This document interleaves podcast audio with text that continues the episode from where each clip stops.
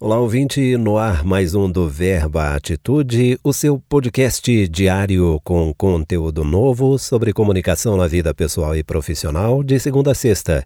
Se verbo é ação, requer planejamento e boas atitudes. De nada adianta falar sem pensar, agir sem planejar, planejar por planejar. Para fazer acontecer e beneficiar o maior número possível de pessoas, são necessárias atitudes positivas. Esse podcast é uma produção da RAF Conteúdos. Vamos a mais uma reflexão? Em todo negócio, seja de produtos, serviços, marca pessoal ou ideias, todos nós desejamos conquistar a mente e o coração do cliente, certo? E quando se visa lucro financeiro com isso, desejamos merecer também o dinheiro do cliente. E a palavra é merecer. Precisamos entregar nosso melhor para ele se sentir feliz com o que adquiriu. Aliás, quando ele compra e não gosta, não pode ser chamado de cliente. É, até então, simplesmente um consumidor, no máximo cliente potencial.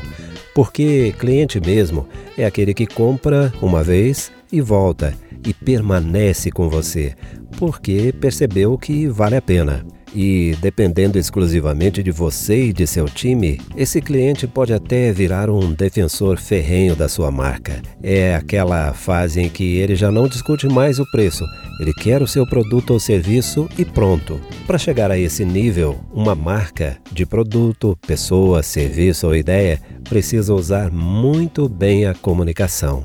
E o ideal é a comunicação integrada, ou seja, utilizar ao mesmo tempo, de maneira organizada, integrada mesmo, articulada, mais de uma ferramenta para valorizar o branding e conquistar mentes, corações e bolsos. O uso profissional das ferramentas adequadas permite observar o cenário e agir ou reagir positivamente, inclusive se prevenindo contra crises, administrando eventualidades e transformando ameaças em oportunidades.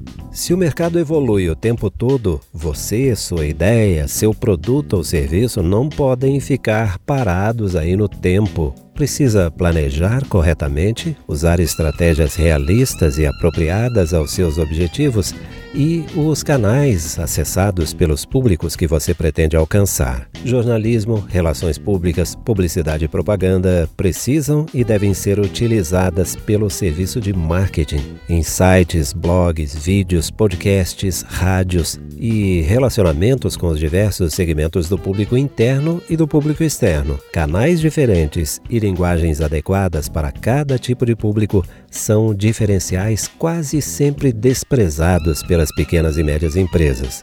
Bom, então vamos lá. Um exemplo banal. Não é raro o mesmo spot de rádio cheio de ritmo, com aquela música animada, locução a plenos pulmões, ser usada na TV ou a gente passar por um outdoor com muito texto repetindo a mesma publicidade que saiu no jornal. Ou seja, é lógico que não dá para ler, não é? Na comunicação interna, o mesmo texto acaba sendo enviado a setores diferentes. Alguns entendem tudo, outros não entendem nada.